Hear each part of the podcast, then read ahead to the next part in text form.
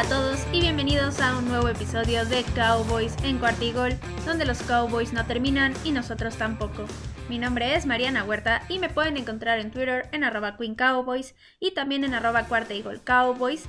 ¿Y cómo están? Semana del Super Bowl, ya por fin vamos a tener el super partido, una semana muy esperada por todos, aunque pues también implica cosas malas como ya no tener NFL, pero pues por fin estamos aquí, por fin vamos a tener a nuestro nuevo campeón de la NFL, la verdad es que estoy muy emocionada, ya quiero que sea el partido, ya me comen las ansias. Y pues ya que sea domingo nos saltamos el sábado, no pasa nada, no, no es cierto, pero bueno, ya quiero que sea el partido, me emociona mucho este Super Bowl. Y de hecho ahorita más adelante vamos a hablar un poquito de él. Pero antes vamos a hablar de los Cowboys y vamos a empezar con esas noticias rápidas que les doy siempre. Y la primera de ellas es que Kellen Moore oficialmente se queda en el equipo. Miami ya contrató a Mike McDaniel como su head coach. Era el último equipo que faltaba y Kellen Moore sí fue finalista para este equipo, pero no lo contrataron. Y por ende se va a quedar con los Cowboys como coordinador ofensivo. Luego la siguiente noticia es que ya tuvimos el Pro Bowl y tanto Micah Parsons como Trevon Dix se lucieron en el Skill Showdown. Primero Micah Parsons ganó la carrera del jugador más rápido de la liga y esto es muy impresionante porque punto número uno, él es linebacker, es más grande, más fuerte y le ganó a Tyreek Hill, le ganó a Nick Chubb y a Trevon Dix.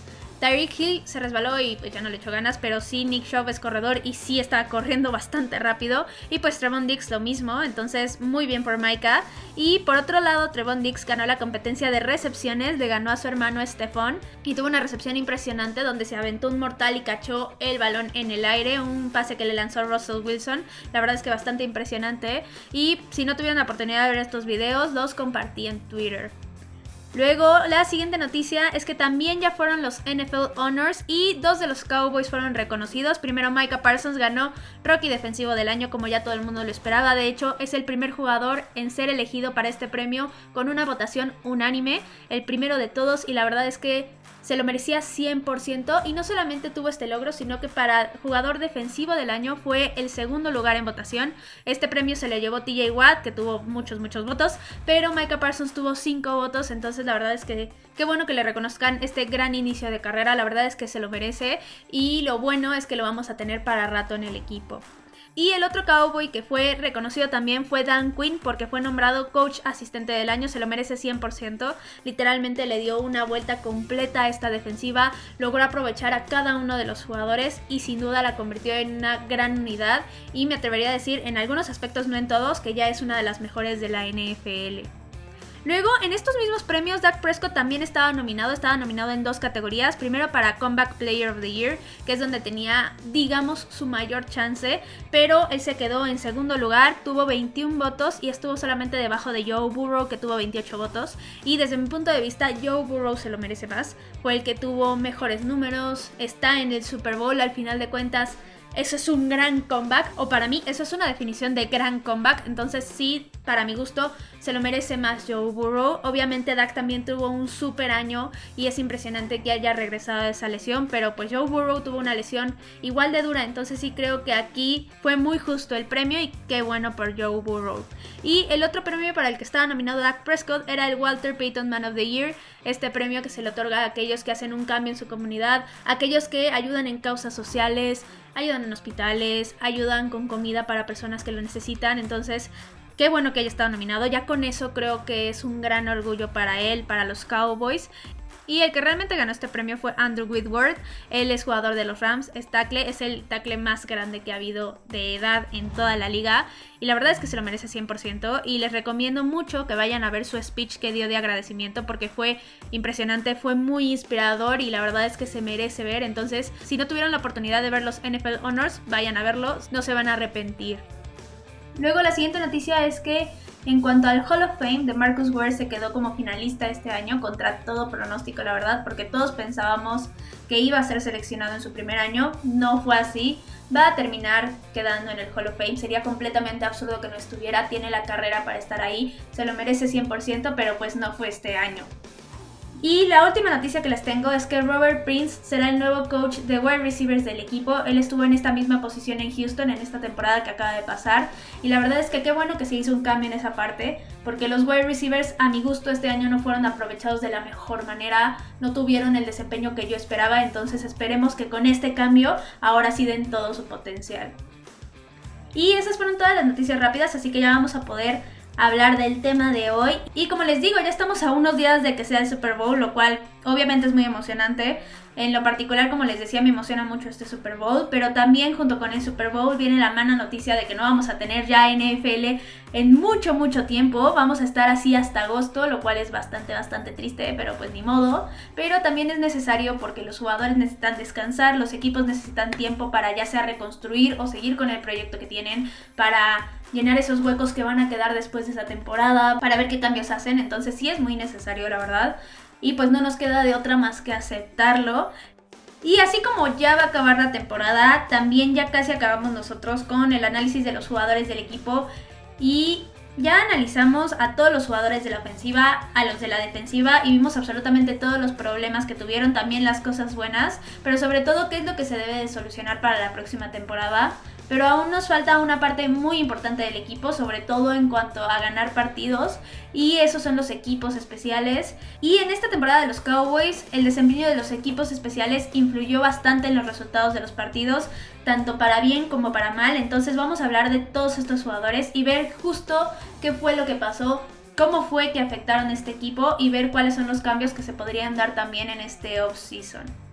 Primero que nada vamos a empezar con el pateador y él es Greg Surlin y este año para Greg Surlin fue el segundo de él en los Cowboys y fue un año bastante inconstante la verdad. Él en general en números tuvo 35 intentos de goles de campo, nada más logró 29, lo que da un porcentaje de efectividad de 82.9%. Y siendo un poco más específicos, él tuvo 5 goles de campo de 20 a 29 yardas, logró los 5. Luego de 30 a 39 yardas, logró 15 de 16 intentos. Luego de 40 a 49 yardas, logró 7 de 9 intentos. Y de 50 más yardas, solamente logró 2 de 5 intentos. Y en general en goles de campo sí estuvo en la parte baja de la tabla en cuestión a todos los pateadores de la liga. Ahora, hablando de puntos extras, él logró 47 puntos extras, pero falló 6, lo cual es muchísimo para un pateador que ya tiene tanta experiencia como Greg Surlin. Pero aquí lo más relevante con Greg Surlin no es la cantidad de patadas que falló, sino cuántos de esos goles de campo afectaron directamente en los resultados de los partidos. Primero, en el partido contra Tampa Bay de la semana 1 se perdió por dos puntos y en ese juego Greg Surlin falló dos field goals y un punto extra, entonces Ahí hubieran estado los puntos para que los Cowboys pudieran ganar el partido. Luego en el partido contra los Patriots, que sí se ganó, se pudo haber evitado el tiempo extra porque Surling también falló un field goal. Luego en el partido contra los Raiders, Greg Surling también falló un field goal y un punto extra y ese partido se perdió por tres puntos. Y por último el juego contra Arizona también se perdió por tres puntos y justo Greg Surling falló un field goal. Entonces, como pueden ver, ahí hay al menos tres partidos que se podría decir que se perdieron por su culpa y fueron partidos que sin duda hubieran cambiado la clasificación del equipo en la postemporada y quién sabe qué hubiera pasado si los Cowboys hubieran sido el primer sembrado o si hubieran ido contra cualquier otro rival. Entonces, sí creo que Greg Surlin lo hizo mal. Sinceramente yo ya no toleraría estos fallos porque es un pateador experimentado primero y porque un pateador es tan importante como un coreback en cuanto a la precisión se refiere. Un pateador es capaz de llevar un equipo al Super Bowl y esta temporada justo tuvimos una muestra clarísima de esto con Ivan McPherson de los Bengals y pues al parecer Jerry Jones y Mike McCarthy sí piensan exactamente igual que yo porque ya trajeron a Chris Nagar para hacerle competencia a Greg Surlin y yo no dudaría que trajeran aparte a alguien más. Creo que es muy necesario y sí creo también que Greg Surlin la va a tener difícil para quedarse con el equipo de titular porque o es perfecto o se va a 100%. Luego pasándonos ahora a la parte del el punter, el punter del equipo es Brian Anger y aquí pasó todo lo contrario que pasó con Greg Surlin porque Brian la verdad es que impresionó muchísimo y tuvo un excelente desempeño. Él tuvo 65 patadas de despeje y fue el cuarto mejor en promedio de yardas por despeje y fue el mejor de hecho en promedio de yardas netas con 44.6, entonces muy bien por él. También él tuvo 24 patadas que puso dentro de la yarda 20, lo cual es un número bastante decente y no le regresaron ni un solo punts a touchdown. Entonces él hizo un muy muy buen trabajo. Lo seleccionaron de hecho al Pro Bowl. Pero lo malo aquí es que él es agente libre. Pero sin duda el equipo lo debe de firmar y no hay ninguna duda. No deberían ni siquiera pensarlo. Luego, ahora hablando en la parte de regresar patadas, tuvimos primero como regresador de kickoffs a Tony Pollard y la verdad es que fue de lo mejor de los equipos especiales, la verdad. Mejoró muchísimo sus números en cuestión a la temporada anterior y sí fue un factor muy importante para que la ofensiva empezara bien en casi todas las series. Primero en números, él tuvo 17 regresos de patada que fueron para 489 yardas. Su promedio de yardas por regreso fue de 28.8 yardas, tuvo 13 regresos de 20 o más y 2 de 40 o más yardas. Entonces realmente fueron muy poquitos regresos los que no fueron efectivos. En total nada más fueron 4. Entonces creo que Tony Pollard hizo un gran, gran trabajo aquí y aparte tuvo de hecho un regreso de 100 yardas para touchdown. Entonces, excelente el trabajo de Tony Pollard. Este fue su tercer año en la NFL y también en esta parte de regresos de patada. Y la verdad es que ha mejorado muchísimo en números desde ese primer año. Y yo sí le doy mucho el crédito aquí a John Facel porque desde que llegó ha trabajado muchísimo con Tony Pollard. Lo ha hecho mejorar mucho y la verdad es que ha tenido números muy, muy buenos. Entonces, yo sí creo que para este cuarto año va a estar todavía mejor Tony Pollard y esperemos que lo podamos ver anotar mucho más. Y luego en la parte de regresos de patada de despeje tuvimos a CeeDee Lamb y se podría decir que tuvo un trabajo decente en cuestión de que no cometió errores, pero tampoco es que haya sido impresionante. Él tuvo 14 regresos para 139 yardas con un promedio de 9.9 yardas por regreso. Este es uno de los promedios más bajos de la liga y de hecho su regreso más largo fue de 21 yardas nada más. Él sí mejoró sus números del año pasado a este, pero la verdad es que no es el fuerte de CD Lamb. Yo creo que el equipo haría bien en buscar a alguien que sí fuera especialista en esta parte, que pudiera hacer mucho más daño y así no expondrían a CD en estas jugadas a que se lesione. Entonces sí creo que es muy necesario que los Cowboys se busquen otro regresador de patadas de despeje. Luego, otra posición importante en los equipos especiales es la de long snapper. Y aquí tenemos a Jake McQuaid. Y él llegó este año al equipo y la verdad es que no tuvo ningún error. Entonces yo con eso estoy más que satisfecha. No es una posición que pueda brillar mucho, tampoco van a notar. Entonces, con que no cometan errores, creo que van a tener un gran año. Y así fue el de Jake McQuaid. Él también va a ser agente libre, pero sin duda el equipo lo va a firmar. Estoy casi segura de esto. No hay necesidad de ir a buscar a otro jugador en esta posición. Y pues lo vamos a ver firmando con el equipo seguramente. Y por último, en los equipos especiales también están involucrados muchos más jugadores, pero justo los que para mí se destacan mucho más en esta parte Incluso es donde los utilizan los Cowboys, no necesariamente en su posición, son a CJ Woodwin y a Luke Gifford. Ambos la verdad es que hacen un gran trabajo con las tacleadas, son los que normalmente brillan en el equipo. CJ Woodwin sobre todo de repente logra bombos, de repente logra tacleadas muy buenas. De hecho lo vimos por ahí en una tacleada en donde de hecho le hacen un bloqueo ilegal por la espalda y de todas formas logra la tacleada y logra que el jugador no avance ni una sola yarda. Entonces la verdad es que yo sí estoy muy satisfecha tanto con CJ Goodwin como Luke Gifford y esperemos que lo sigamos viendo muy bien en los equipos especiales. Y nada más para concluir este tema, en general yo sí estuve bastante satisfecha con los equipos especiales en esta temporada porque en general sí mejoraron mucho y fueron demasiado buenos en la parte de la defensa de las patadas porque fueron el mejor equipo bloqueando patadas, bloquearon tres de absolutamente toda la NFL, entonces sí creo que mejoraron mucho en esta parte, creo que los vimos bastante agresivos, bastante precisos y esto es algo que sí me da muchísimo gusto porque al final los Cowboys no solamente es ofensiva y defensiva, sino que los equipos especiales tienen mucho que ver, son una parte muy importante. De hecho, un ejemplo muy importante de esto es, por ejemplo, el partido de Green Bay contra San Francisco de postemporada. San Francisco ganó ese partido gracias a sus equipos especiales y viceversa. Green Bay lo perdió por sus equipos especiales. Entonces sí creo que es una parte en la que se le debe invertir mucho, en la que se debe trabajar bastante y por eso es que me da tanto gusto que John Pacel esté haciendo un trabajo tan bueno. De él vamos a hablar en el siguiente episodio, de hecho cuando hagamos el análisis de los coaches, pero por mientras muy muy bien.